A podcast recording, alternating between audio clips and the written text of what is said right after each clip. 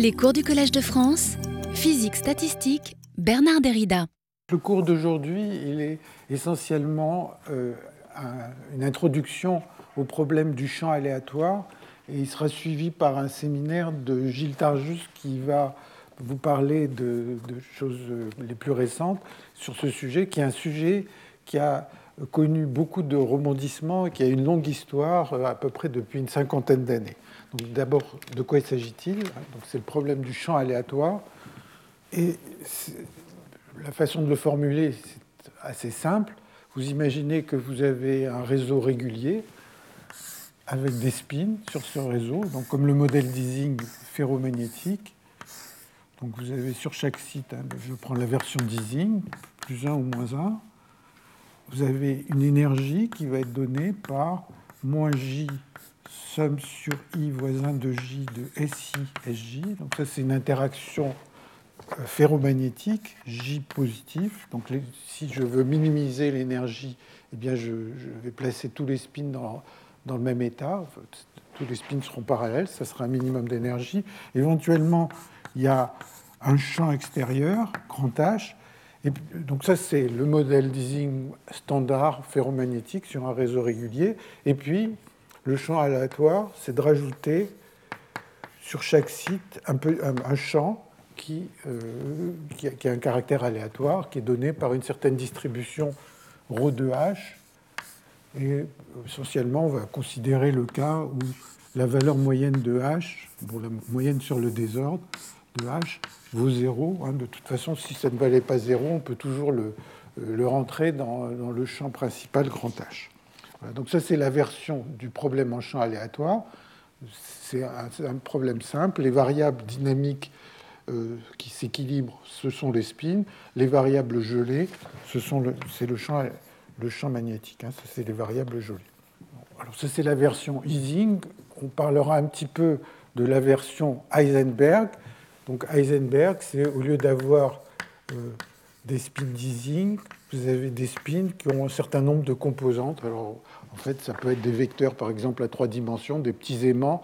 Mais en général, les théoriciens, ils aiment bien avoir des spins à n composantes, SI1, SIN. Et euh, l'hamiltonien, la seule différence, c'est que l'énergie est donnée par maintenant les interactions, c'est des produits scalaires entre les spins SI, SJ et un champ qui est dans une, le champ magnétique extérieur qui est dans une certaine direction, et puis il peut y avoir ces champs aléatoires qui peuvent pointer dans toutes les directions possibles. Donc ça, c'est la version Heisenberg à n composantes, et quand n égale 1, ça redonne le modèle d'Ising. Hein, quand, il y a une seule composante, euh, enfin ici on va prendre hein, que, que la, norme, la norme de chaque spin vaut 1. Et donc, quand, vous avez une seule composante, elle vaut plus 1 ou moins 1, c'est le modèle d'Eisenberg. Donc, tout ça, c'est les choses euh, classiques, c'est les modèles très étudiés en physique statistique. Et la, différence, quand on parle du champ aléatoire, c'est qu'on a euh, en plus ce terme de champ aléatoire. Alors, euh, donc, si, H, enfin, ce qu'on sait, c'est que si tous les HI valent 0, c'est le système pur, et on sait que ce système, avec des interactions ferromagnétiques, il s'ordonne, donc c'est des interactions ferromagnétiques. Ferromagnétique, ça veut dire que le J est positif. Donc, hein, comme je disais, l'état fondamental, c'est tous les spins parallèles. Eh bien, on sait pour les systèmes purs que si la dimension de l'espace est plus grande que 1, eh bien, le système s'ordonne. Système s'ordonne à basse température. Donc, à haute température, les spins sont, sont dirigés dans tous les sens, ils fluctuent, il n'y a pas d'aimantation spontanée, et à suffisamment basse température, dès que la dimension de l'espace est plus grande que 1, ça s'ordonne. Et maintenant, la question, c'est si on met un champ très fort, euh, qu'est-ce qui se passe? Enfin, la question, c'est qu'est-ce qui se passe quand on met ce champ aléatoire? Si on met un champ très très fort, on se rend bien compte que finalement c'est le champ qui va l'emporter sur tout le reste. Chaque spin va être obligé de pointer dans la direction du champ. Donc il ne va pas y avoir un ordre à longue distance. chaque spin va d'une certaine manière euh, oublier l'effet des autres. L'effet des autres sera, trop, sera négligeable.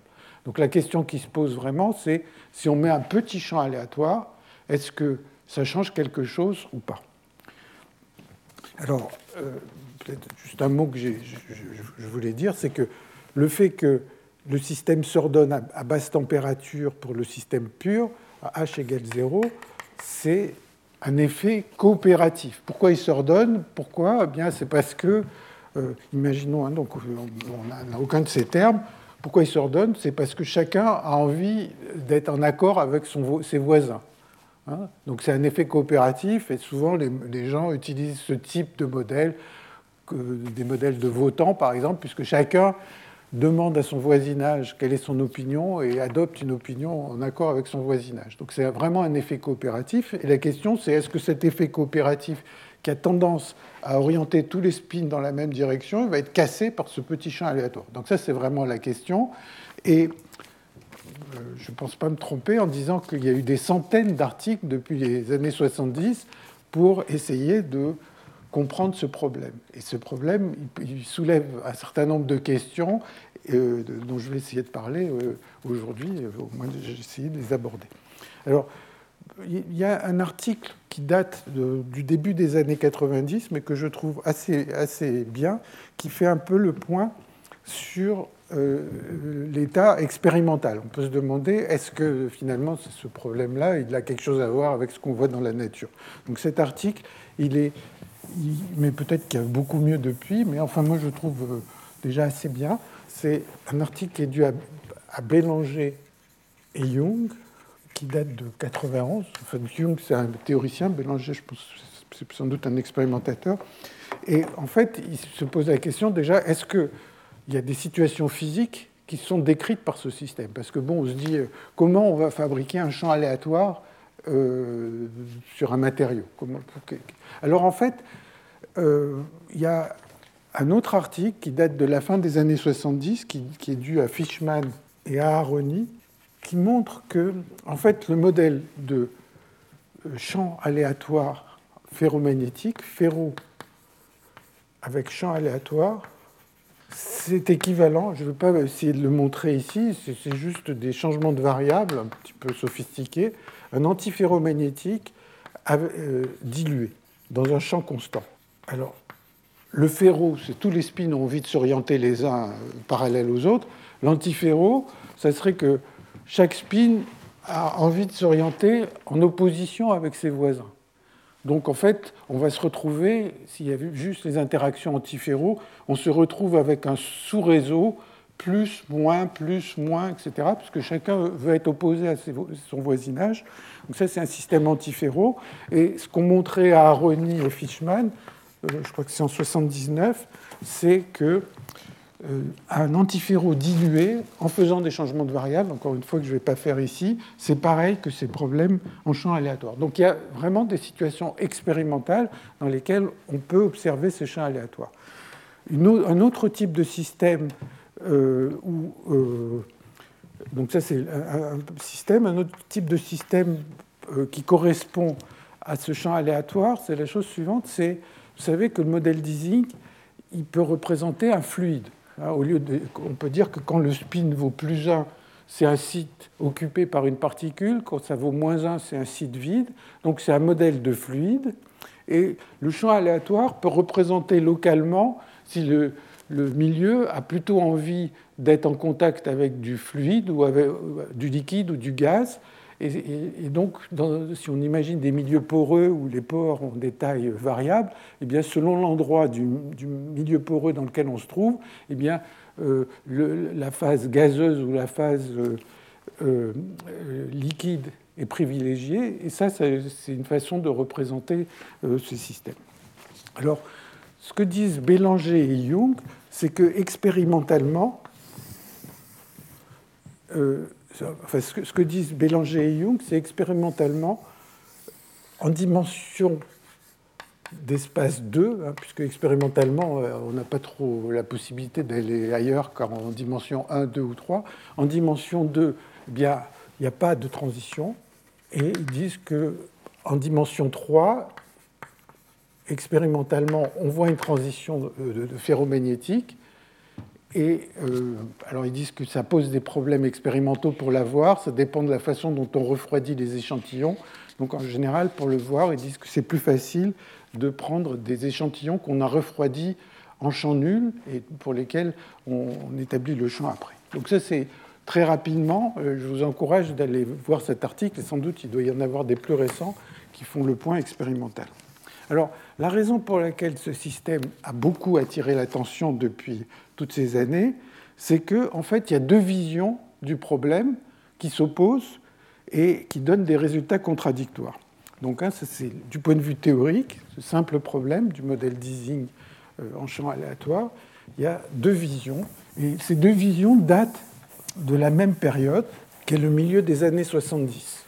Alors, la première vision, bien, elle dit, qu'il y a une transition ferromagnétique en dimension 3, ferromagnétique en dimension 3, et en dimension 2, c'est pas clair, mais disons certainement pas de, pas de transition en dimension plus petite que 2. En dimension 2, c'est le cas marginal. Je vais marquer marginal. Et cette vision, hein, sur laquelle je vais revenir, c'est, ça provient de l'argument de Imri et Ma, qui date de 1975, au milieu des années 70. Ça, c'est la première, euh, la, première euh, vision du problème, enfin la première prédiction. Et la deuxième, c'est que, bien, pas de transition en D égale 2 et 3. Et ça, c'est quelque chose qui euh, appartient, enfin, euh, qui provient de l'idée de la réduction dimensionnelle, aussi dont je vais parler tout à l'heure.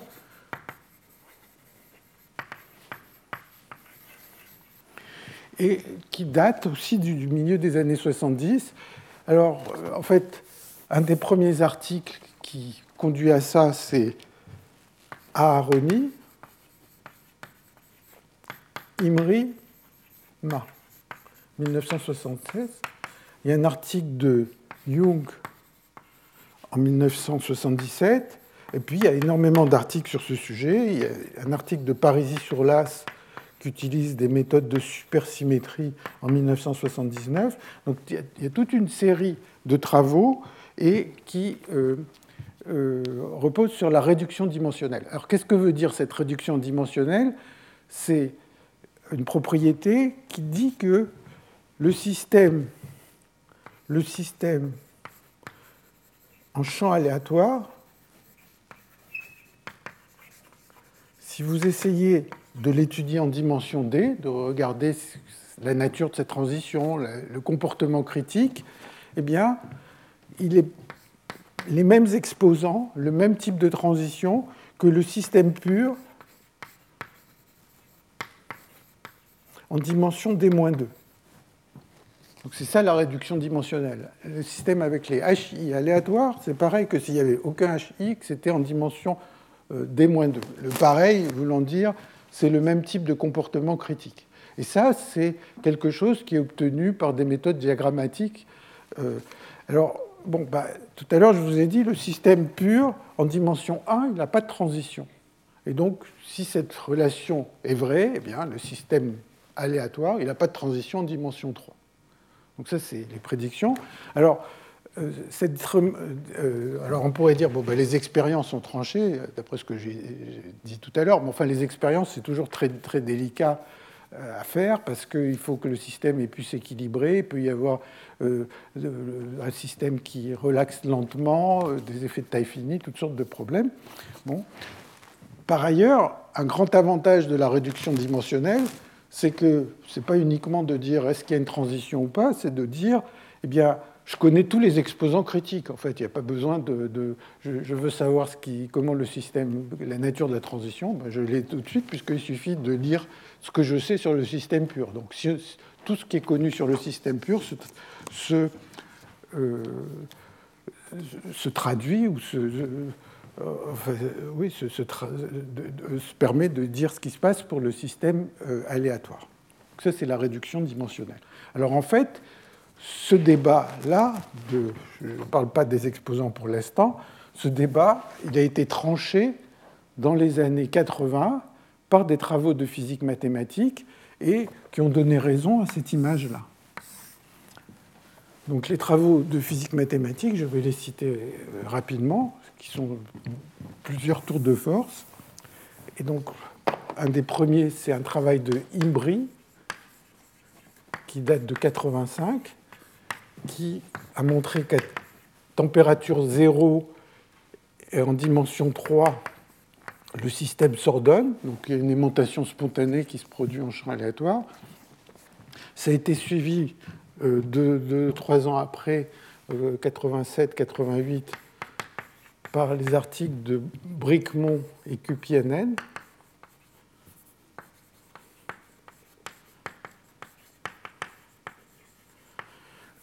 Et euh, donc, donc, qui ont montré que le système s'ordonne même si la température est positive, en dimension 3. Et puis, il y a ces articles de Eisenman et Ver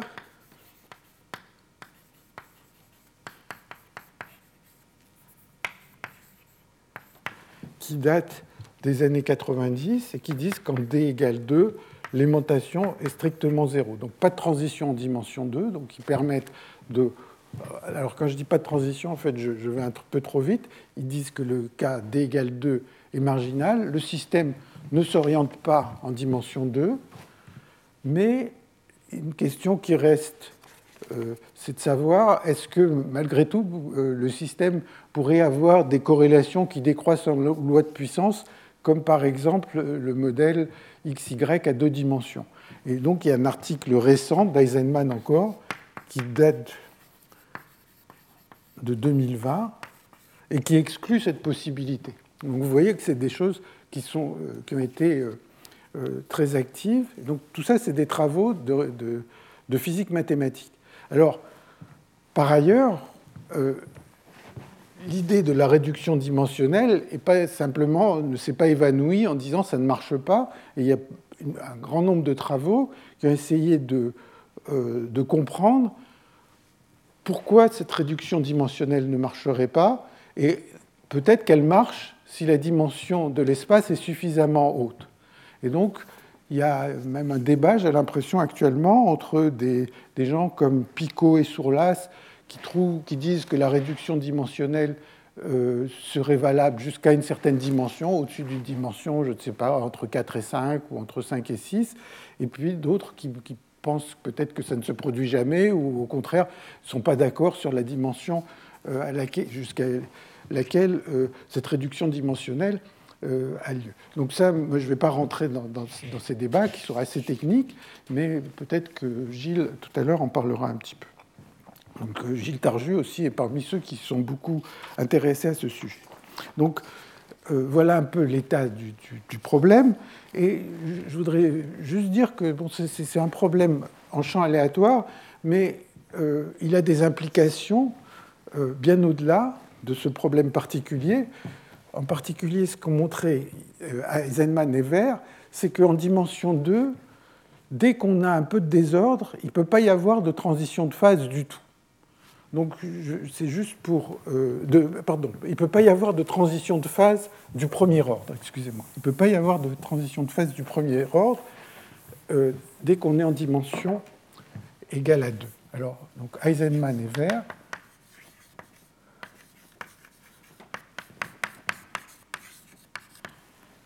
disent pas de transition du premier ordre.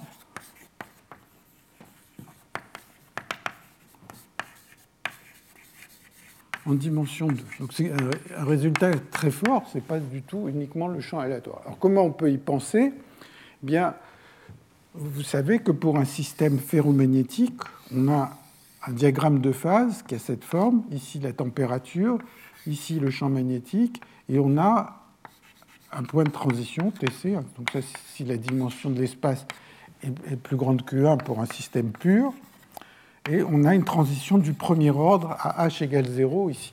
Et donc ça veut dire que quand on se déplace le long de cette ligne, eh bien, si on, si on se déplace euh, le long de cette ligne verticale, ici, on fait passer le champ par zéro, on va avoir une aimantation en fonction de h qui va faire ça.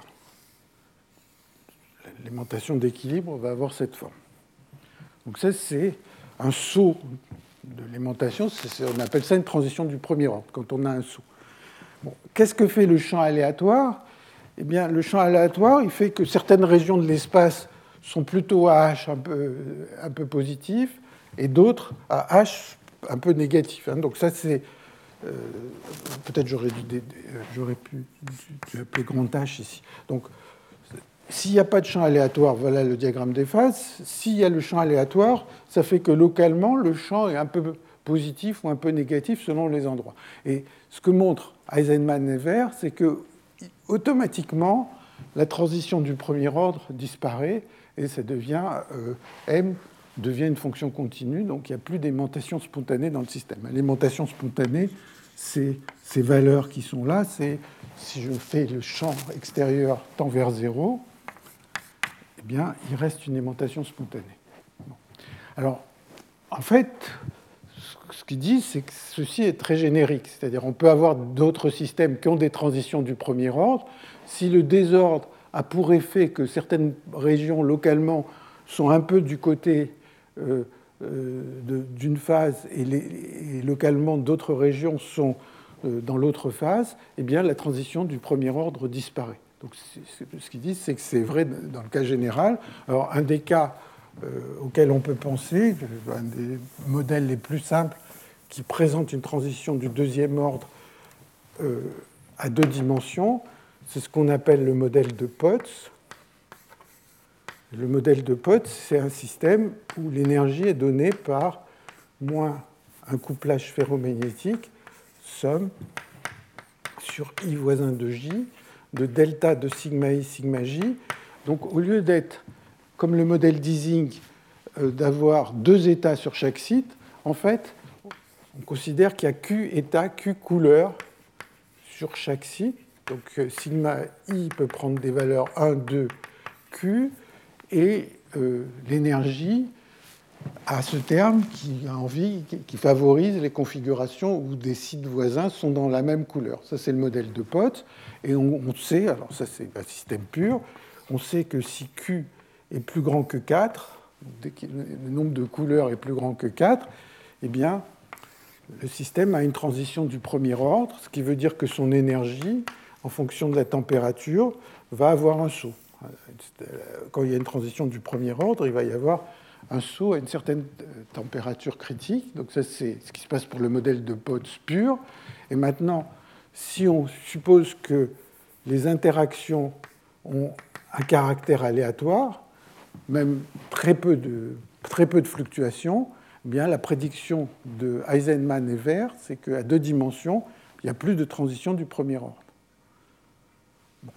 Donc ça, c'est ce que je voulais dire à titre d'introduction. Euh, peut-être euh, un mot juste à propos de ce modèle de Potts. le modèle de Potts, donc il y a Q couleurs, donc ça paraît quelque chose d'un peu abstrait, mais par exemple, quand Q est grand, eh bien, ça peut représenter euh, une situation où il y a des polycristaux. Quand vous refroidissez un système qui a envie de cristalliser, localement, il y a des régions qui vont cristalliser avec des orientations du, réseau cristallin qui vont être plus ou moins aléatoires. Donc vous allez vous retrouver avec une espèce de, enfin, une surface, si on est à deux dimensions, une surface où il va y avoir des régions orienté dans une certaine direction, le, cristal orienté dans une certaine direction, des régions voisines où le cristal aura, sera mis à croître dans d'autres directions, etc. Donc vous avez une espèce de milieu comme ça qui est avec un pavage assez compliqué et aléatoire où dans chaque euh, région, eh bien, euh, le, réseau cristallin est orienté dans une direction. Et, toutes les directions d'espace sont possibles, donc il y a un très grand nombre de directions possibles. Et donc Q grand peut modéliser un peu ces situations. Donc ce n'est pas complètement une situation complètement, euh, un problème purement de théoricien. Bon, il y a aussi des problèmes euh, d'absorption qui sont modélisés par le modèle de Potts. Donc tout ça, c'est une introduction à ce modèle d'Ising en champ aléatoire. Et la première chose que font les théoriciens, donc maintenant je vais rentrer un peu plus sur dans des détails, la première chose que font les théoriciens quand ils ont un système de ce genre, c'est de regarder ce que donne la théorie de champ moyen. Donc, je, vais, introduire le champ moyen de la même façon que ce qu'on avait fait euh, la dernière fois, dans, une séance précédente, disons, c'est de dire voilà, j'ai une énergie et je vais essayer de remplacer, euh, de, me concentrer sur le spin numéro i et puis de remplacer tous les autres spins par un effet moyen et donc je remplace cette énergie par une énergie qui est donnée par cette formule. Il n'y a plus qu'un seul site, donc c'est J, Z, M, SI, moins HI, SI, moins H, SI. Donc je n'ai retenu de cette énergie que la partie où apparaît le spin SI, et puis tous les autres spins, je les ai moyennés, disons une aimantation moyenne M éventuellement, et Zm, c'est le nombre de voisins fois m. Donc ça, c'est un problème très facile, puisqu'il n'y a qu'un seul spin. Un seul spin d'Ising, il a deux états, et donc la valeur moyenne thermique de ce spin, ça vaut tangente hyperbolique JZM plus HI plus H sur T. Tangente hyperbolique, ça provient des deux états. Et donc, si je moyenne sur le désordre, sur tous les spins dans le système, chaque spin va avoir une aimantation qui dépend du champ local, mais si je moyenne sur tous les spins, je trouve que m égale, je moyenne sur, euh, le ρ de h, ça va me donner intégrale de ρ de h dh fois tangente hyperbolique de jzm plus petit h plus grand h sur t. Donc ça, c'est un calcul facile. Donc j'ai une équation que doit vérifier l'aimantation s'il y a une aimantation euh, dans ce système. S'il y a une aimantation petit m, elle doit vérifier cette équation. Ça, c'est l'équation de champ moyen. Alors, la question qui se pose déjà, même au niveau de champ moyen, qui est entièrement euh, inclus dans, dans cette équation, c'est supposons que je mets un champ extérieur égal à 0, eh bien, est-ce qu'il y a une aimantation Est-ce qu'il y a une transition ou pas? Alors,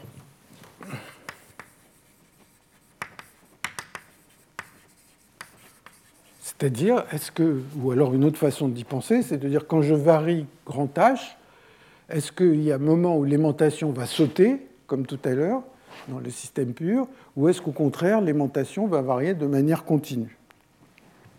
Alors, euh, je vais donner la réponse d'abord dans un petit exemple simple. C'est euh, supposons que on prenne comme ρ de h quelque chose qui vaut, euh, euh, qu'on prenne les hi, disons, quelque chose qui vaut deux valeurs possibles, plus h ou moins h avec probabilité 1,5. demi. Bon, bah, l'équation là devient simple. m égale tangente hyperbolique de JZM plus H sur T plus égale 1 demi de plus tangente hyperbolique de JZM moins H sur T. Donc ça, c'est si on se met en champ nul, en champ extérieur nul. Hein, il y a juste la partie aléatoire du champ. Et bon, il suffit de chercher euh, les solutions de cette équation. Et si on le fait, eh bien, euh, donc il suffit de chercher ces solutions. Bon, comme il y a les tangentes hyperboliques, ça rend la vie un peu, un peu plus compliquée. Mais en fait, ce à quoi on arrive, c'est la chose suivante c'est que, en fonction de la température et de ce petit h, donc le système pur, il est long de petit h égale 0, c'est là où il n'y a pas de champ aléatoire. Bon, la valeur de transition, c'est Jm, et on voit que la température de transition est réduite, est réduite quand, on, quand on inclut le champ aléatoire.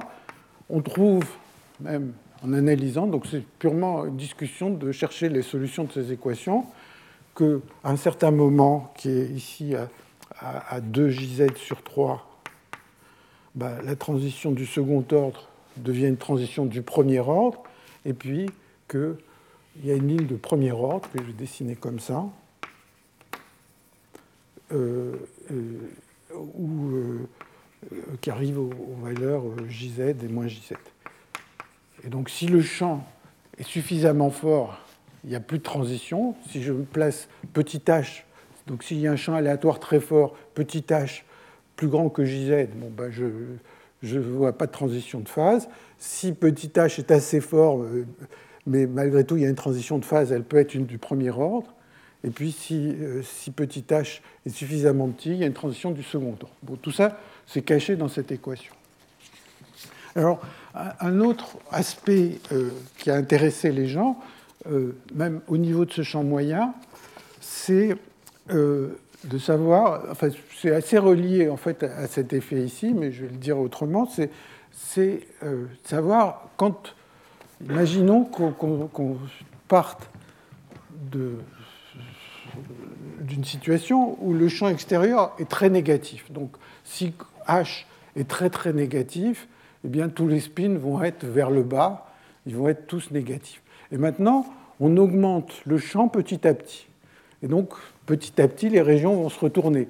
Si tout le monde avait le même champ HI, eh bien, tout le monde se retournerait en même temps. Il y aurait une espèce d'avalanche. À un moment, paf, tout le, système se retourne d'un coup. Si, le HI euh, si les HI sont aléatoires, ben, ce, retournement va se faire de manière plus progressive. Et on peut se demander, euh, est-ce que euh, il va y avoir une avalanche, c'est-à-dire un moment où il y a un, nombre macroscopique de spins qui vont se retourner tout d'un coup, bien est-ce que ça va se passer de manière plus, lente?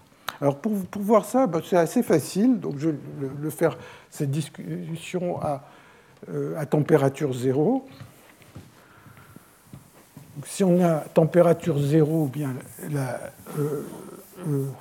euh, euh, la, tangente hyperbolique devient une fonction qui est, est comme ça, une tangente hyperbolique à t différent de zéro, elle a cette forme. Elle a, cette forme. Et à, t différent de 0, c'est comme ça, et à t égale 0, c'est comme ça. donc, donc je vais écrire ce qui se passe quand on est à température 0, et l'équation de champ moyen qui est écrite ici, elle a cette forme, m égale moins 1 plus 2 intégrale de moins jm euh, moins jzm moins h à l'infini de rho de h dh. Donc c'est une fonction f qui dépend euh, voilà, c'est une fonction f qui dépend de petit m et de h. f indice h de m. Et donc l'aimantation que le système aura quand on est à la température zéro, les aimantations possibles du système quand on est à, température zéro, c'est les solutions de ce m égale fh de m. Le fh, il est donné là et, il dépend de la distribution de champs aléatoires qui est dans mon système. Alors je vais le dessiner. Je veux dessiner fh de m. f indice h de m, et je veux le dessiner quand h est très négatif. Quand h est très négatif, bon, eh bien, euh, attendez, là j'ai dit une bêtise, non, il y a un moins 1 ici. Bon, quand h est très négatif, donc moins h est près de plus l'infini, donc m va valoir 1, donc la, fonction euh, m va valoir moins 1, donc la fonction en fait fh, elle a cette tête-là. quand h tend vers l'infini, tend vers moins l'infini, euh, oui c'est ça, quand, h tend vers moins l'infini, quand h tend vers moins l'infini, euh, la fonction fh de m a cette forme-là. Et maintenant, je veux trouver les solutions de m égale fh de m. Donc je trace la première bisectrice et je trouve mon aimantation qui va être très proche de moins 1. Ce n'est pas très étonnant. Et maintenant, je fais augmenter h. Et quand h augmente, ce qui se passe, c'est que cette courbe, elle se translate. Elle avance comme ça. Il suffit. Euh, c'est juste euh, quand je, dessine cette courbe, euh, changer h, c'est juste bouger cette courbe. Bon, alors il y a deux situations. La première situation, c'est un peu celle que j'ai dessinée. Quand je vais baisser h, il va y avoir un moment, un moment où ma courbe va avoir cette tête-là. Donc je vais toujours avoir une aimantation qui est proche, quand, je varie le h, il y a une aimantation qui est proche de moins 1, et puis la courbe se déplace, et il y a un moment critique qui va arriver quand je suis comme ça. Et à ce moment-là, bah, la solution que j'ai suivie, qui est là, bah, elle ne va plus exister. Tout d'un coup, il y a une avalanche qui va, qui va m'amener une aimantation ici. Donc ça, il peut y avoir des avalanches, mais si vous y réfléchissez, pour qu'il se passe une avalanche, il faut que la pente de cette courbe, quelque part, soit plus grande que 1. Si la pente de la courbe est toujours plus petite que 1, il n'y aura jamais d'avalanche. Donc, selon la distribution des champs, vous allez avoir une avalanche avec la disparition de cette, solution à un certain moment et l'apparition d'une solution là. Donc ça, c'est un modèle du champ moyen qui n'est pas très sophistiqué, mais les gens euh, considèrent qu'il peut y avoir ces avalanches. Alors ils se sont intéressés au, même problème en dimension finie, qui est plus compliqué bien sûr, et euh, disent que c'est un modèle de bruit de Barkhausen. Si vous, si vous prenez un système magnétique et que vous le faites rentrer dans une région où il y a un champ magnétique fort, ce qui se passe, c'est que les domaines se retournent les uns après les autres. Il peut y avoir des situations où il y a une avalanche, où tout d'un coup, il y a tout, tout, le système ou une fraction macroscopique du système qui se retourne, ou bien, euh, autrement, c'est une situation où des petits domaines se retournent les uns après les autres. Et ça, ça correspond aux deux situations possibles de cette courbe. Si la pente de la courbe ici, quelque part, est plus grande que 1, il va y avoir une avalanche. Si la pente est toujours plus petite que 1, il n'y aura jamais d'avalanche. Et donc, pour avoir une pente plus petite que 1, il faut que le rho de h soit petit. Et le rho de h petit, ça veut dire que la distribution des champs est suffisamment étalée. Donc tout ça, c'est des, aspects de champ moyen. Et euh, je ne vais plus euh, en parler euh, par la suite. Alors maintenant, ce que je vais essayer de faire, c'est de vous présenter donc, cet argument célèbre de Imrima et propos de ce problème en champ aléatoire. Argument de Imrima, qui date donc des années 70. Et donc, dans tous ces problèmes, ce qui compte, c'est la région où le champ est petit. Si le champ est très fort, il y aura, euh, les effets collectifs vont, ne vont pas jouer.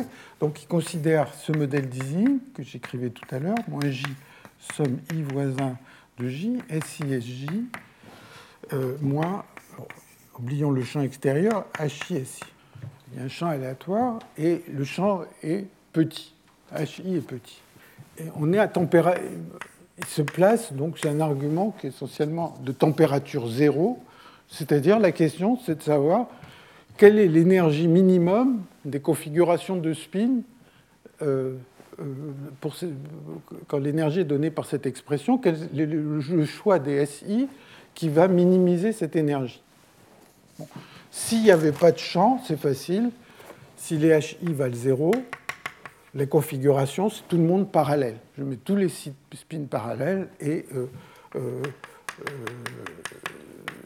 c'est des configurations qui vont minimiser l'énergie de manière évidente. Hein. On ne peut pas faire mieux que de minimiser tous les termes. Dès qu'on met le HI qui est aléatoire avec certains endroits où c'est positif ou négatif, on peut se dire est-ce que cette configuration va rester valable? Alors, on peut se dire, bon ben, voyons ce qui se passe si on retourne un seul spin. Si je retourne un seul spin, je vais perdre l'énergie due au voisin, donc je vais avoir une perte. Mon énergie va augmenter, enfin, donc c'est une perte euh, par rapport au fondamental qui va être euh, JZ fois 2, hein, c'est-à-dire si je retourne un seul spin, spin retourné, et le gain, bon, ben, des fois je gagne, des fois je perds. Le gain, le gain c'est surtout j'ai retourné un spin, donc je vais peut-être gagner éventuellement 2 HI. Si, si HI, disons, est négatif. Hein. Si je prends part de la situation où tout le monde est plus, bon, les, gens, les spins qui ont un spin négatif, si je retourne le champ, je vais gagner en champ et je vais perdre en interaction.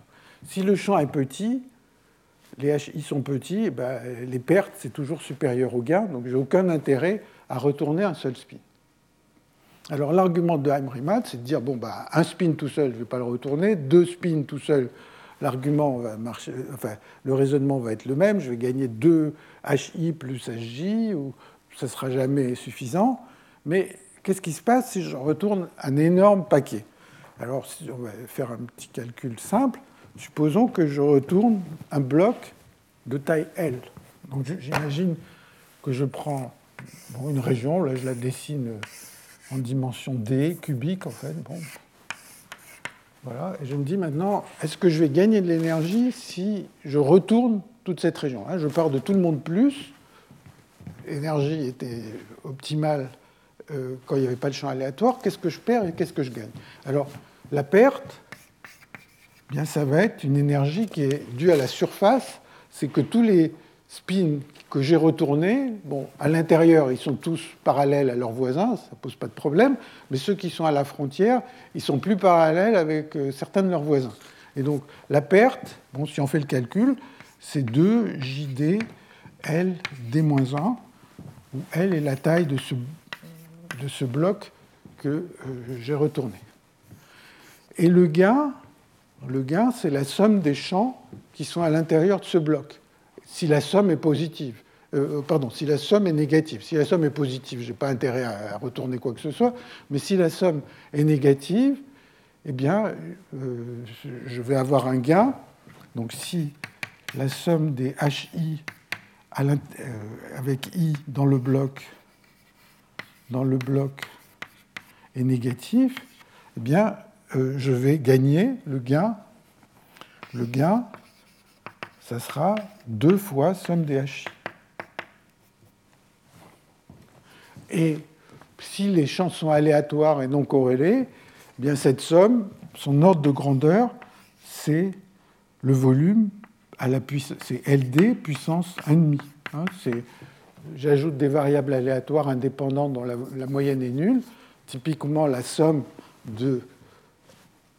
d'un nombre L puissance D variable vaut ça. Et donc maintenant, on se dit, est-ce que ça vaut le coup de retourner ou pas? La, question, c'est, on retourne si euh, le gain est plus grand que les pertes, c'est-à-dire, bon, ici, il y, aurait des coefficients, euh, il y aurait par exemple euh, la racine de la variance du champ, quelque chose comme ça, hein, peut-être des facteurs, je ne sais pas, mais on va retourner si L puissance D sur 2 est plus grand que L puissance D moins 1. On va retourner des grands blocs. Hein. Les petits blocs, on a vu que de toute façon, ça ne vaut pas le coup.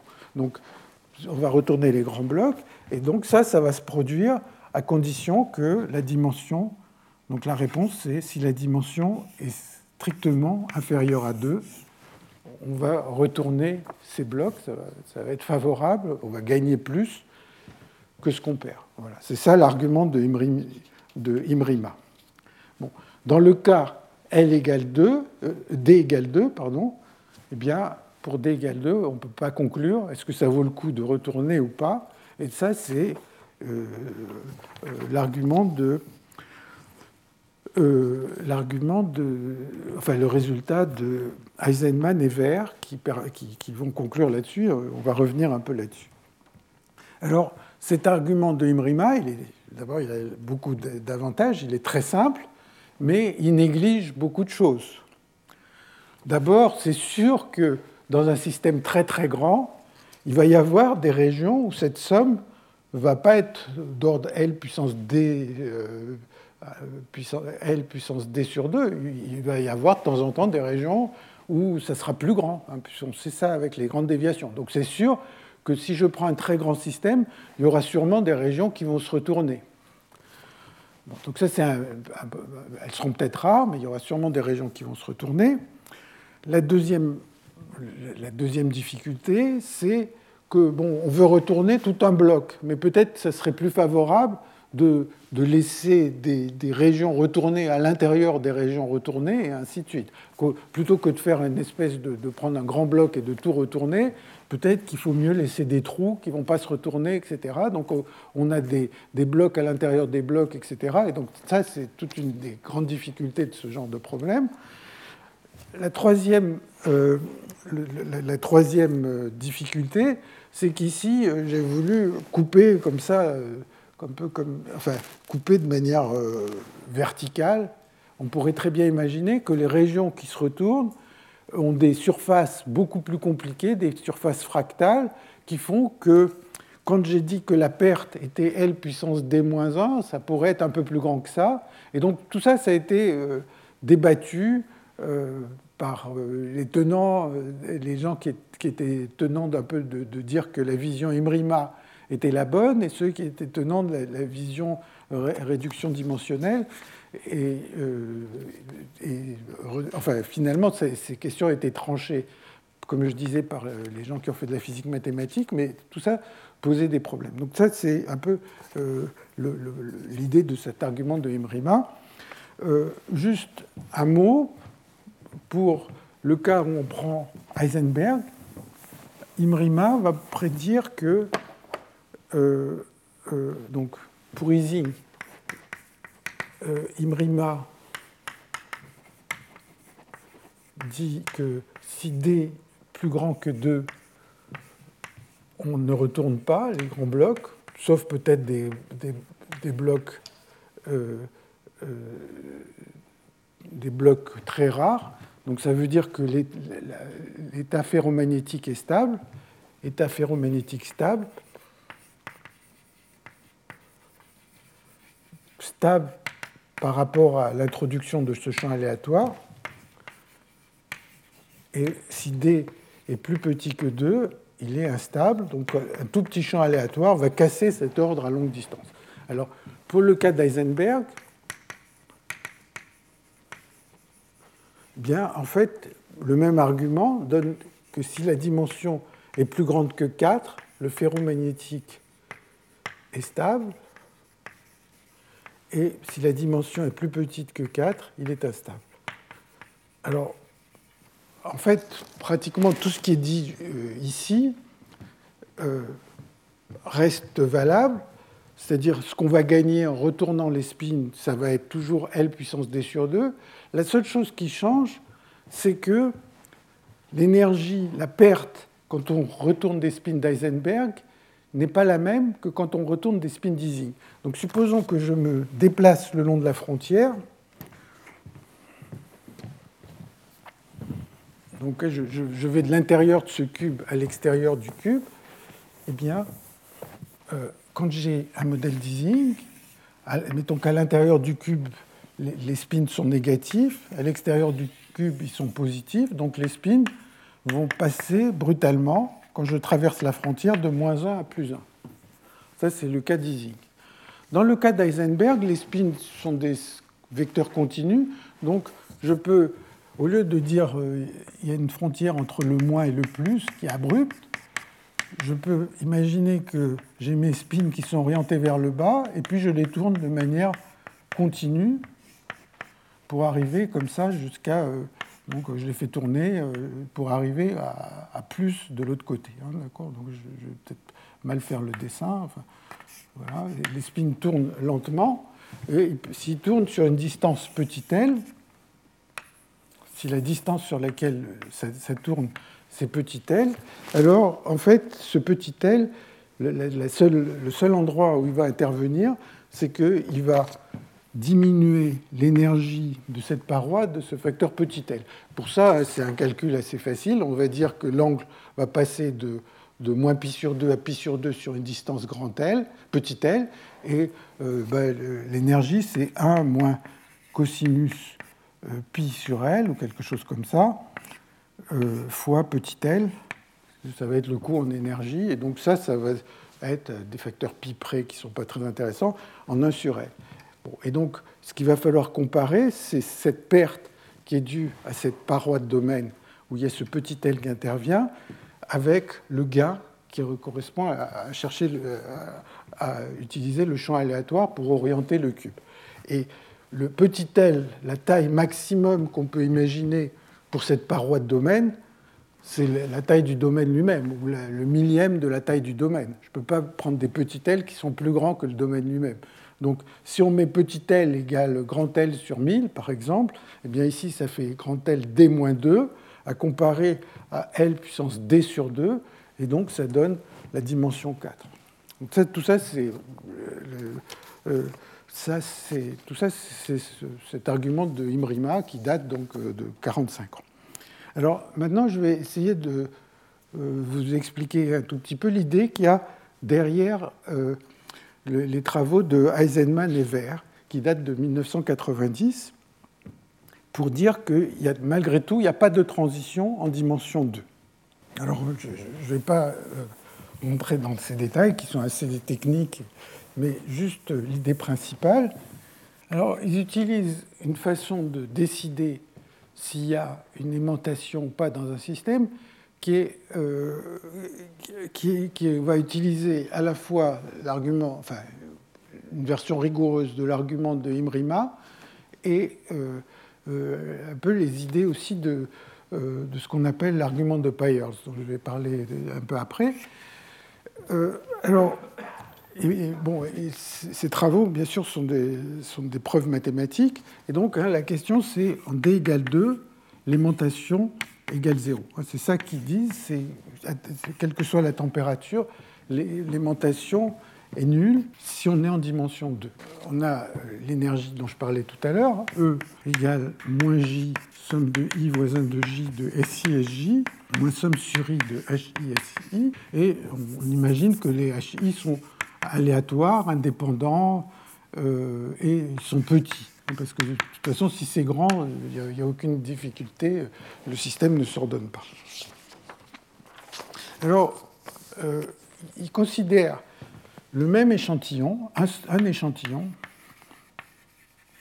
c'est-à-dire une réalisation de CHI, et il le considère dans deux situations possibles. Donc, on prend un système fini, et ils disent, considérons cet échantillon si au bord de l'échantillon, tous les spins qui sont au bord, je les force à être plus. Hein, donc on est en dimension 2, et je vais avoir une certaine fonction de partition qui dépend des HI, qui dépend de la température aussi, que j'appelle Z+, qui est la somme, enfin la fonction de partition, c'est comme d'habitude la somme des poids de Boltzmann sur toutes les configurations. Et puis je vais prendre le même échantillon c'est le même échantillon dans les deux cas.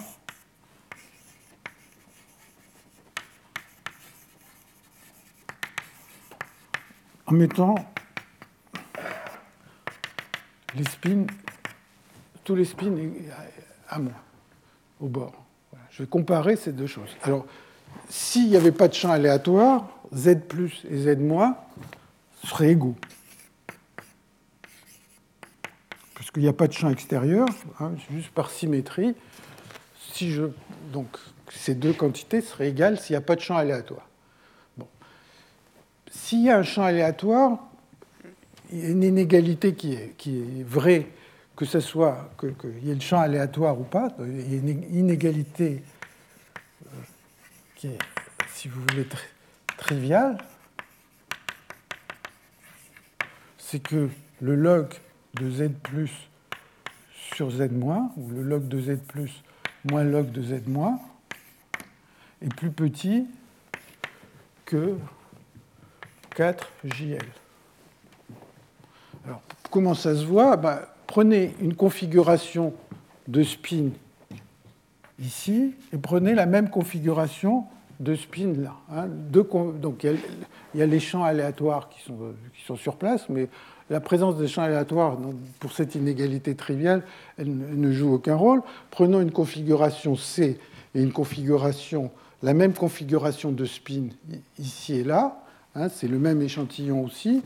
Bon, eh bien, je vais avoir l'énergie plus de la configuration, l'énergie plus, c'est-à-dire l'énergie de cette configuration dans le cas à gauche, eh bien, elle va être encadrée par l'énergie dans le cas à droite, plus 4JL, et puis euh, plus.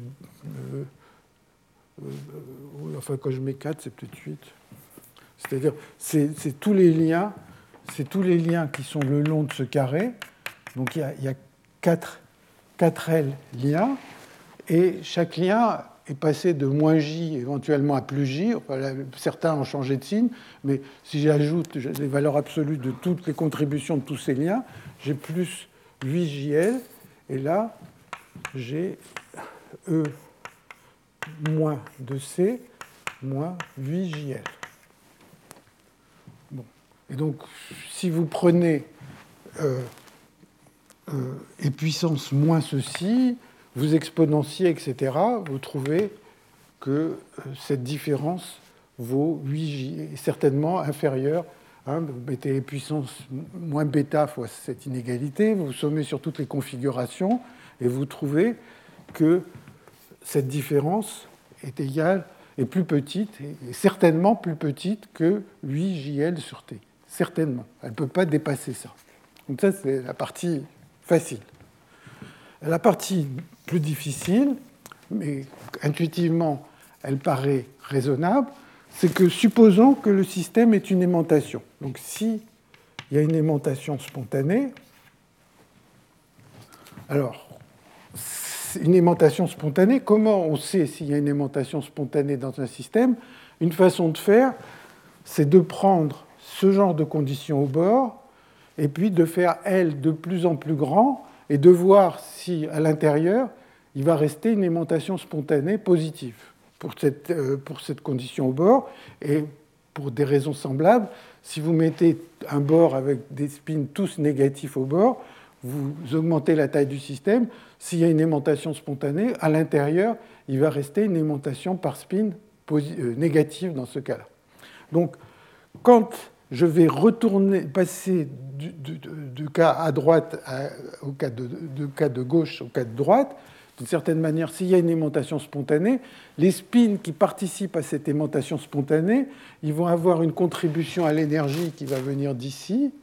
Et donc, vous pouvez estimer, donc toute, la difficulté de ce qu'ils font, c'est de, de, faire cette estimation, de dire que s'il y a une aimantation spontanée, eh bien, quand je vais retourner, eh bien, il va y avoir, donc s'il y a une aimantation spontanée, elle est positive ici, elle est négative là, il va y avoir une contribution du champ qui va être de l'ordre de la contribution du champ de l'ordre de somme des HI, euh, somme des HI. C'est quelque chose qui est... Euh, donc ça, ça sera la différence entre log de Z plus donc c'est une estimation, mais bon, ils arrivent à mettre des inégalités précises. Donc s'il y a une aimantation spontanée, eh bien, euh, la différence entre les deux énergies libres va provenir de... Ici, il y aura une aimantation plus m, parce que cette condition au bord a sélectionné euh, la, phase plus m. Ici, il y aura euh, la phase moins m, et donc quand je vais retourner, il va y avoir une contribution due au champ qui est m fois euh, la contribution du champ. Hein. donc tout ça, ils mettent des epsilon, il y a des coefficients qu'il faut contrôler, mais essentiellement, ils disent que la différence d'énergie libre, s'il y a une aimantation spontanée, va être de l'ordre de cette somme. Et là, ils disent, ah, ben, ce n'est pas possible. Pourquoi? Parce que cette différence est strictement bornée et là, on est en train d'ajouter beaucoup de variables aléatoires. Et quand j'ajoute beaucoup de variables aléatoires, la somme, c'est une gaussienne. Et donc, je vais toujours avoir une probabilité que cette gaussienne, hein, le nombre de termes dans cette somme, ça va être L carré. Donc la distribution de cette différence, elle va être de la forme exponentielle moins, je ne sais pas, appelons ça delta, moins delta carré sur, euh, en bas, il y aura peut-être H2, il y aura L carré, etc. Et donc il y aura toujours une certaine probabilité que, non nulle, que cette différence soit plus grande que cette valeur-là. Une probabilité non nulle, même quand la taille du système devient très grande. Et donc, euh, ce qu'ils disent, c'est que c'est contradictoire, puisque la différence est bornée, ça c'est très facile, et euh, si on imagine qu'il y avait une aimantation spontanée, la différence aurait une distribution gaussienne avec des queues qui dépasseraient cette valeur. Et donc ça, c'est le cœur de, de, cet argument de euh, Eisenman et Ver de 90. Donc voilà. alors maintenant, je vais essayer d'en dire un petit peu plus enfin, sur euh, cette idée de comment on sélectionne, comment cette condition au bord permet de sélectionner une phase. Donc je vais essayer de vous faire un calcul qui est un calcul euh, euh, très classique et de Pyers pour le système pur, parce que ça c'est quelque chose de bien connu, et pour essayer de vous faire sentir un peu la difficulté qu'il y a euh, pour le généraliser au champ aléatoire, et la difficulté, elle a été surmontée par Imbri, dont je parlais tout à l'heure, en 1985, Bricmont et euh, Kupianen en 1987-88. Donc je, vais parler de l'argument de Pyers, qui est quelque chose de, bien, établi et, connu, et on va voir où est la difficulté quand on passe au champ aléatoire. Argument de Pyers. C'est un argument, mais en fait, il a sa version rigoureuse qui est due à Griffith. Je vais essayer de vous montrer directement la version rigoureuse qui est, euh, euh, pas, si compliqué que ça à expliquer. Donc, euh, l'idée, c'est la chose suivante. Donc, pour l'instant, on regarde un système pur. E égale moins J, somme de I voisin de J de SI et J, modèle leasing. On a mis un champ égal à 0. Et la question, c'est la chose suivante. On imagine qu'on fait on a notre système dans une région de taille L. On imagine que tous les spins du bord sont plus, par exemple.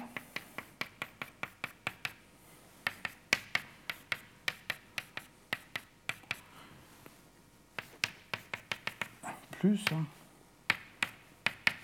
et on s'intéresse à des spins qui sont loin à l'intérieur, par exemple le spin du de, au centre, si on veut, ou des spins qui sont suffisamment loin des bords, pas forcément, pas forcément très près du centre, il pourrait être des distances 99% euh, de L du centre, ça n'a pas, d'importance.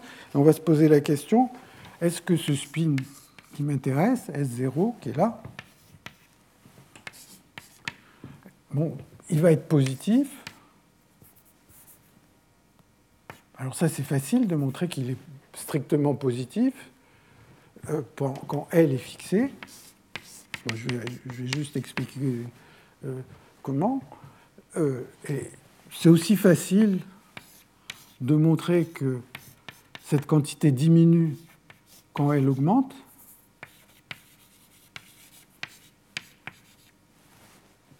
Et la question, c'est quand L tend vers l'infini, est-ce que S0 de L, bon ben, si c'est des nombres positifs euh, qui décroît avec L, quand L tend vers l'infini, il y a deux possibilités. Il y a, sûrement une limite, et euh, la limite, soit elle est positive, soit elle est nulle.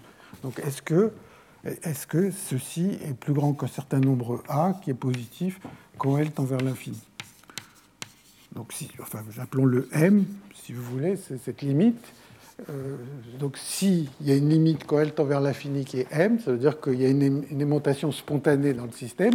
Sinon, euh, euh, si la limite vaut 0, il n'y a pas d'aimantation spontanée. Donc l'argument de, de consiste à montrer que si la température est suffisamment basse, eh bien la limite ici va être non nulle. On va pouvoir trouver, montrer que S0L est plus grand qu'un nombre positif et donc ça voudrait dire que la limite est positive. Donc ça, c'est l'idée de Payers. Alors, juste, enfin bon, montrer ceci, c'est facile. Enfin, les, deux choses sont assez faciles. Je vais en montrer qu'une, mais les deux s'appellent des inégalités de Griffith. Montrer que les SI est positif, eh bien, euh, si, vous, euh, si vous prenez, euh, si vous essayez d'écrire ce que vaut SI, SI, ça vaut sur tous les spins qui valent plus 1 ou moins 1, il faut sommer sur tous les spins qui valent plus 1 ou moins 1 de SI et puissance moins bêta, enfin, pardon, puisque les, couplages sont positifs, ça fera plus bêta J, somme de I voisin de J, SI et J. Et puis divisé par la fonction de partition. la fonction de partition, elle est positive, ça ne pose pas de problème. Et là, la chose, c'est juste vous, vous développez l'exponentielle. Et, quand vous développez l'exponentielle, vous allez avoir des polynômes en SI, SJ, SK, SL, etc. Ben, quand vous allez sommer sur tous les S, S1, Sn, ces polynômes, soit ils donnent 0, s'il y a un seul, un seul SI qui apparaît de manière solitaire, ou bien ces nombres sont tous positifs si tous les, tous les S apparaissent avec des puissances euh, paires. Donc, donc le résultat, c'est toujours positif. Et par un argument assez semblable, on peut montrer que le SL diminue quand elle augmente. Bon. Et donc ça, c'est vraiment un critère pour savoir est-ce qu'il y a une aimantation spontanée dans le système, c'est de ne pas mettre de champ extérieur du tout et de regarder l'aimantation d'un spin au centre et de voir est-ce que quand la taille du système devient grande, est-ce que euh, la valeur moyenne du spin décroît et tend vers une, valeur reste positive, donc est bornée, et, sinon, est-ce qu'elle euh, tend vers zéro Bon, alors, l'idée que je, je, vais très rapidement euh, vous montrer, c'est la chose suivante. Si je veux calculer la valeur moyenne du spin S0, donc ça, c'est un calcul classique qui est beaucoup plus facile hein, que, tous les calculs de Imbri, bien sûr, et de Bricmont et, et, et euh, Bon, alors, en fait, quand je veux calculer la valeur moyenne d'un spin, eh bien, il faut que je somme sur toutes les configurations. Alors maintenant, il y a deux types de configurations pour ce spin. Il y a des configurations C+, c'est les configurations avec S0 égale plus 1, et puis C-, configuration avec L0 égale moins 1.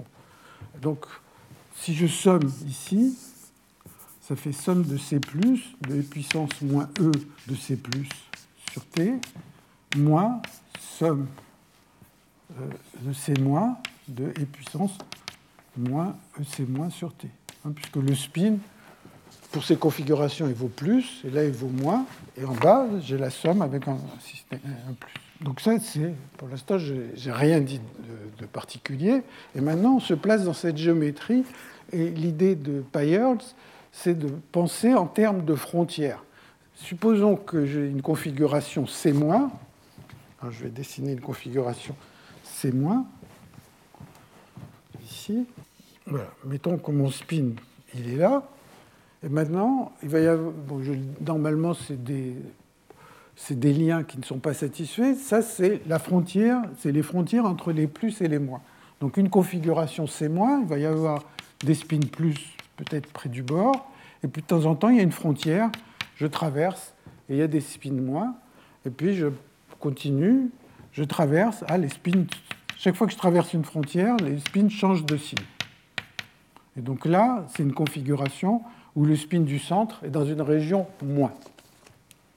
donc c'est une configuration du type C-. Alors, à chaque configuration de type C-, on peut associer une configuration de type C+, en retournant la partie la plus interne des, spins moins. Hein, il y, a, cette région où il y a le spin central. Dans C-, il, il est négatif, donc c'est une région c'est une région où les spins sont négatifs, je retourne cette région, ça va me donner une configuration C+. Donc à chaque C-, à chaque C-, on peut faire correspondre f de C-, qui est un C, qui consiste à retourner cette région euh, dont la frontière est rouge. Donc je retourne toute cette région, ça me donne une configuration C. Alors, vous voyez bien que la région avec la, frontière rouge, elle a une énergie plus haute que la région C obtenue en la supprimant, parce qu'il y a tous les liens qui sont le long de cette frontière rouge à payer. Donc, quand je, quand je vais euh, partir de C- arriver à C+, il va y avoir une longueur que j'appelle L de C-, qui est la longueur de la frontière rouge. Et l'énergie de C-, c'est égal à l'énergie de C+, plus 2 fois J fois la longueur de cette frontière rouge. Puisque chaque lien contribue à moins J, il contribue à moins J dans C+, puisque les, spins sont parallèles au bord de cette frontière rouge dans C+, et ils sont antiparallèles euh, dans, euh, dans C-. Et donc, on se retrouve avec que ce S moyen, il vaut la chose suivante, je l'écris un peu, plus bas, somme sur C+, de E puissance moins E de C+, sur T, facteur de 1 moins somme des C- compatible avec ce C+, enfin, somme des C- tels que f de C- égale C+, de E puissance moins 2j L de C+, de C- sur T, divisé par 1 moins 1 plus, vous voyez la même chose ici, 1 somme sur C+, et puissance moins E de C+, sur T, facteur de 1, plus somme sur C-, la même chose que là, euh, de E puissance moins 2J L de C- sur T. Hein, donc les C- compatibles avec le C+. Donc pour chaque C+, il y a un certain nombre de configurations C- qui vont se transformer dans ce C+, quand je vais retourner l'intérieur de, la région rouge. Et donc voilà, pour l'instant, je n'ai fait aucune approximation sur euh, la valeur de S0. Donc maintenant, j'ai une somme sur tous les C+, et puis euh, pour chaque C+, il y a un certain nombre de C- qui vont se transformer dans ce C+, en retournant la région la plus interne. On peut faire exactement le même raisonnement en retournant la région la plus externe aussi. C'est la même chose. Alors maintenant, ce qui se passe, c'est que vous voyez que quand on est à basse température, eh bien, ces termes-là sont, euh, euh, sont, très petits, mais c'est vrai que quand euh, la taille du système devient grand, il y a beaucoup de configurations C-, mais ces termes sont très petits. Alors, tout l'art est de compter combien de configurations C- il peut y avoir. Alors, bon, bah, on prend, si on prend tous les chemins rouges fermé qui entoure l'origine, on aura une borne supérieure sur ce terme-là. Et calculer la somme sur tous les chemins rouges qui entourent l'origine, on peut à nouveau prendre des bornes. Donc il suffit de compter combien il y a de chemins de taille petit l qui entourent l'origine. Alors le nombre de ces chemins, je vais l'appeler oméga L, oméga petit l, il est certainement plus petit que, alors allons-y à la louche, ça va être 4 puissance L, L puissance carré, ou quelque chose comme ça. Le nombre de chemins rouges, c'est plus petit que le nombre de marches aléatoires sur ce réseau. Le nombre de marches, c'est 4 puissance L. Donc c'est sûrement plus petit que ça. Et donc cette somme, la somme des C-, elle est certainement plus petite que la somme des oméga L et puissance moins 2L sur 2LJ sur T. Et donc là, j'ai une somme que je peux, que je peux estimer. Et comme le, chemin rouge le plus petit, il a une taille 4, hein, c'est la plus petite frontière que je peux fabriquer, elle a une taille 4, ben là j'ai une somme que je peux calculer et qui est suffisamment petite quand, euh, qui, va être plus petite qu'un certain nombre A, si ça me fait plaisir, euh, euh, si la température est assez basse. Donc si la température était assez basse, ces sommes-là sont très petites. Et donc, si j'ai une borne sur ces sommes, ceci, une borne supérieure sur ces sommes, ça va être 1 moins A sur 1 plus A. Parce que bon, si je mets une borne indépendante de la configuration, ben, je vais pouvoir simplifier dans ce, rapport. ça, c'est l'argument de Peierls qui montre donc que si on est à suffisamment basse température, le système va s'ordonner à deux dimensions. Et il y a la même chose en dimension supérieure, sauf que les frontières vont être Bon, tout ça va être dans un espace à trois dimensions, par exemple, mais l'argument fonctionne. Alors, quelle est la difficulté quand on met de champs aléatoires euh, euh, dans ce problème. Ben, la, grande difficulté, c'est que, enfin, on peut reprendre toute cette histoire, tout ça reste vrai, mais maintenant, la différence d'énergie entre C et C-, ça ne va pas être juste la frontière, ça va être aussi,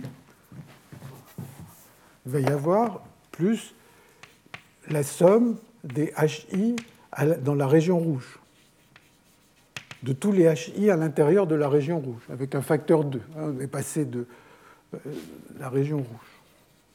Alors, on se dit que si les HI sont très petits, bon ben, euh, ce nombre-là, surtout si on est en dimension plus grande, ce nombre-là, par exemple en dimension 3, si je prends des grandes surfaces, elles vont augmenter comme, comme euh, la taille puissance L carré, disons, ça va être euh, les frontières dont on a parlé. Ça, ça va augmenter en L puissance 3,5. Donc on se dit que finalement, ce terme-là va gagner. Mais ça, ce que je raconte là, c'est juste l'argument de Imrima dont on a parlé tout à l'heure. C'est rien de plus que ça. Mais ce qui se passe, c'est qu'on peut se dire, est-ce que quand, on va, quand il va y avoir le champ aléatoire, est-ce qu'il ne va pas y avoir des trous à l'intérieur de cette région à retourner, etc. Et donc c'est là qu'est la difficulté principale de, de, ce problème. Il faut sommer sur tous ces chemins, il faut prendre en compte euh, le champ aléatoire dans cette énergie. Donc ça, c'est quelque chose qui est beaucoup plus compliqué. Je, vous ai parler de cet argument de Peierls parce qu'il il est assez simple et qu'il est quand même au cœur de ces, raisonnements. Mais manifestement, je n'ai pas vraiment touché à la vraie difficulté qui est de regarder le champ aléatoire. Donc ça, c'est ce que les gens ont fait, hein, de, prendre en compte ces contours. Alors il y a des idées de renormalisation dans certains cas qui ont été mises en œuvre, mais ce n'est pas des travaux faciles. Alors, pour terminer, je vais euh, dans les, dix minutes qui restent, je vais parler brièvement de la question de la réduction dimensionnelle et donner un argument qui permet euh, de, le comprendre. Et cet argument, il ressemble beaucoup au critère de Harris qu'on avait vu euh, lors de la deuxième séance. Donc c'est juste quelques mots sur la réduction dimensionnelle et j'imagine que le séminaire qui va suivre par Gilles Tarjus va, va être beaucoup plus précis que moi si vous prenez un modèle comme le modèle d'Ising pur, donc sans champ aléatoire, bon, ce que l'on sait, c'est que quand vous variez la dimension, il y a deux dimensions importantes. Il y a la dimension 4, qu'on appelle la dimension critique supérieure, et la dimension 1, qui est la dimension critique inférieure euh, des, des L, hein, l'eau et AP. Et ce qui se passe, c'est que quand on. Donc, ça, c'est la dimension d'espace. Vous savez que les théoriciens, ils jouent beaucoup avec la dimension d'espace, les mathématiciens aussi d'ailleurs. Euh, et donc, quand on est en dimension plus petit ou égal à 1, il n'y a pas de transition. Quand on est dans cette région-là, il y a une transition avec des exposants qui dépendent de la dimension les exposants dépendent de la dimension. Et puis, au-delà de la dimension 4, c'est le champ moyen. Les exposants ne dépendent pas de la dimension. Donc ça, c'est ce qu'on sait euh, par beaucoup de méthodes. Euh, en particulier, c'est le groupe de renormalisation qui permet d'avoir cette image. Et le groupe de renormalisation a été utilisé de, de, mille façons pour ce problème pur. Et en particulier, il y a des théories perturbatives des champs qui permettent de savoir ce que valent les exposants quand on est proche de la dimension d-4. Donc c'est ce qu'on appelle les développements en epsilon qui permettent d'avoir une façon perturbative euh, de, des exposants. et les exposants, ici, tous les exposants sont connus. Par exemple, si vous prenez l'aimantation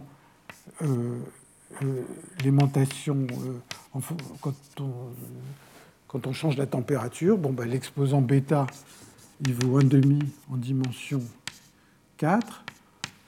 Il vaut, il n'est pas absolument connu, mais enfin, il vaut à peu près un tiers, bon, 0.3, 0.32 en dimension 3.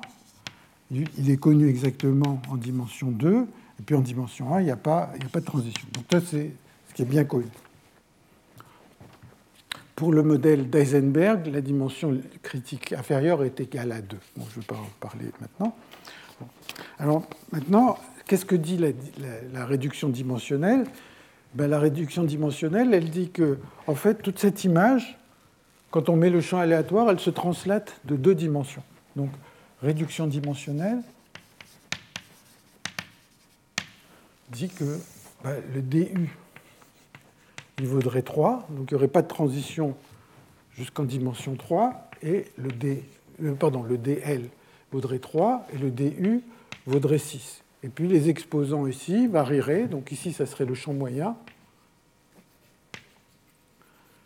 et les exposants varieraient, et un exposant en dimension D pour le champ aléatoire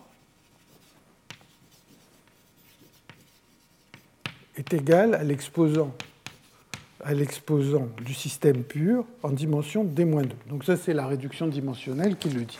Et cette réduction dimensionnelle, elle repose essentiellement sur une approche, enfin au moins au départ, la façon dont elle a été trouvée, c'est une approche perturbative. Les gens, pour les systèmes purs, savaient faire un développement en d-4, en epsilon, donc ils avaient une technique ils ont ces techniques de théorie des champs pour obtenir perturbativement les exposants dans cette région.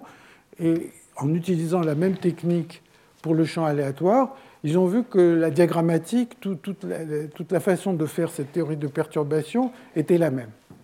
Et donc ils ont conclu et ils ont montré que ça a tous les ordres. Alors par différentes techniques, euh, ils y sont arrivés, plus ou moins élégantes, et donc ils ont conclu que puisque les exposants sont les mêmes quand on part de la dimension critique supérieure, eh bien, ça devrait être vrai tout le temps, et donc ça devrait être vrai jusqu'à la dimension critique inférieure, et c'est ça qui leur permettait de prédire que la DL était 3, alors que euh, les preuves maintenant euh, euh, affirment le contraire. Alors, ce que je vais essayer de, vous montrer rapidement, qui est, quelque chose de facile, c'est de montrer déjà pourquoi ça se passe en dimension 6 et pas en dimension 4. pourquoi tout d'un coup la théorie de champ moyen cesse d'être vraie en dimension 6 euh, par rapport à la dimension 4 Alors pour le voir, bah, c'est un argument du genre Harris. vous vous souvenez, euh, l'argument de Harris euh,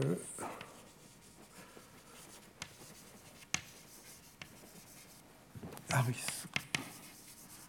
Alors, l'argument de Harris, ça avait à voir, hein, on prend un système avec un faible désordre de liens, et puis on disait si l'exposant alpha était positif, le désordre est pertinent, ça va changer le comportement critique, sinon euh, ça ne va, ça va pas le changer, ça va rester stable. Alors, imaginons que on prenne le système pur, et comme je l'ai déjà dit plusieurs fois aujourd'hui, le diagramme de phase du système pur, il est de cette forme. On a une transition du, premier ordre ici, et quand on se promène le long de la ligne en champ nul, on a une transition du deuxième ordre. Donc quand on se promène comme ça ou comme ça, on a une transition du deuxième ordre, hein, quand on est juste au point TC, et puis par contre, si on est là, c'est du premier ordre. Alors, ce que je voudrais dire, c'est que Bon, bah, c'est un système pur, on connaît ses exposants, etc. Et donc, ce qui va se passer, c'est que quand on va se déplacer, donc j'ai envie de me déplacer dans cette direction-là, dans la direction rouge. Et quand je me déplace le long de la direction rouge, c'est une transition du deuxième ordre, et la longueur de corrélation à TC et en H, elle va diverger. Elle va diverger avec un exposant, je ne sais pas le nom précis qu'il a, je l'appelle nutilde. Hein, quand on se déplace comme ça, il y a une longueur de corrélation qui s'appelle T-TC puissance moins nu. Donc je l'appelle nutilde parce que ce n'est pas exactement le même exposant. Et en fait, le nutilde, il est relié à, à nu par deux autres exposants, l'exposant bêta et delta, bon, peu importe. Euh, enfin, il y a un exposant qui est universel qui que j'appelle nutilde, et ce nutilde, on peut calculer ce qu'il vaut. En champ moyen, on connaît tous les exposants, et nutilde, il vaut un tiers en champ moyen. Euh, donc tout ça, c'est pour un système pur. Il vaut 0,37 pour, euh, en dimension 3. C'est le cas où on ne connaît pas les, les, chiffres précisément exactement. Il vaut 8 quinzièmes en dimension 2. Donc je me rapproche de h égale 0, j'ai une longueur qui diverge. Et maintenant, on reprend la même idée qu'il y avait dans le cas de Harris, c'est-à-dire on imagine qu'on a un très grand système, et ce grand système, on va le couper en morceaux, et ces morceaux, ils vont être de la taille de cette longueur de corrélation. Donc j'ai des morceaux qui vont être de la taille de cette longueur de corrélation, et maintenant, je, coupe ça en morceaux et je me dis, dans chacun des morceaux, quel va être le champ dans chacun des morceaux maintenant quand je mets le champ aléatoire. Donc, le champ effectif, le H, I moyenné empirique dans, un, dans une région de ce genre, bah, c'est-à-dire qui la somme des, des HI, euh, I appartient au bloc divisé par euh, euh, somme de 1 i appartient au bloc. Hein, c'est la moyenne du champ aléatoire dans cette région. Bon, ben ça, ça va être de l'ordre de cette somme-là. Ça va être, enfin, la somme qui est là, elle va être d'ordre du racine du volume du bloc. Et quand je divise par le volume du bloc, ça, ça va être de l'ordre de la longueur de corrélation puissance d sur 2, moins d sur 2, cette somme, hein, fois euh, h carré puissance 1,5. Hein, donc le champ, moyenné, le champ aléatoire moyenné sur un bloc, il va essentiellement être 1 sur racine le volume du bloc. Hein, c'est ça qui est écrit. Alors maintenant, je me déplace le long de cette ligne rouge du système pur, je suis un certain h, et je me pose la question, les blocs, ils ont un champ moyen chaque bloc qui va fluctuer de bloc à bloc. Et il y a deux, scénarios. Il y a le scénario, il y a le scénario où, quand je suis à un certain h, je, suis ici, c'est h égale 0, je suis un certain h ici, et maintenant je regarde le champ moyen dans chacun des blocs, et tous les champs moyens des blocs sont tous tout près de h égale 0 par rapport à la valeur de h où je me trouve. Bon, ben ça, c'est le cas non pertinent. Et le cas opposé, c'est le cas où, euh, quand h se rapproche, les champs moyens de chacun des blocs seraient beaucoup plus écartés, beaucoup plus éloignés, et donc ça, ça serait le cas pertinent. Donc si on veut que ça soit non pertinent, il faut que,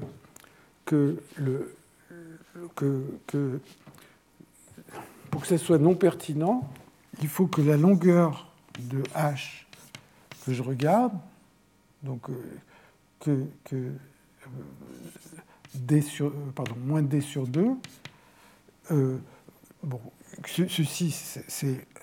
Alors attendez, je ne dis pas de bêtises. Donc ça c'est.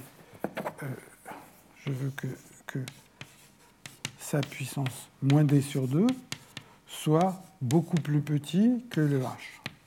Et ce nombre-là, c'est euh, h puissance d nutile sur 2. Je veux que ça soit, beaucoup plus petit que h. Alors vous voyez que quand on est en champ moyen, nutile vaut un tiers. Si la dimension est plus grande que 6, ben, ici je vais avoir un exposant plus grand que 1, donc ça va être beaucoup plus petit que h. Et si la dimension est plus petite que 6, le nombre ici sera plus petit que 1, hein, puisque tout ça c'est dans la région champ moyen. Le champ moyen des, des valait euh, un tiers pour la dimension 4, ça c'est les exposants du système pur. Donc si d inutile sur 2 est plus petit que h est plus petit que 1, ça veut dire que le désordre est non pertinent. Et si, euh, plus, si ceci est plus grand que 1, c'est non pertinent. Si c'est plus petit que 1, c'est pertinent. Et ça, ça donne la dimension 6. Alors bon, c'est vraiment le truc le plus simple dans cette affaire. C'est beaucoup plus simple que de faire ces calculs diagrammatiques et de montrer que tous les exposants euh, sont les mêmes entre le système en champ aléatoire et, le système pur avec cette réduction dimensionnelle, mais au moins ça donne une idée de pourquoi c'est la dimension 6. Donc je vous remercie. Retrouvez tous les contenus du Collège de France sur www.colège-2-france.fr.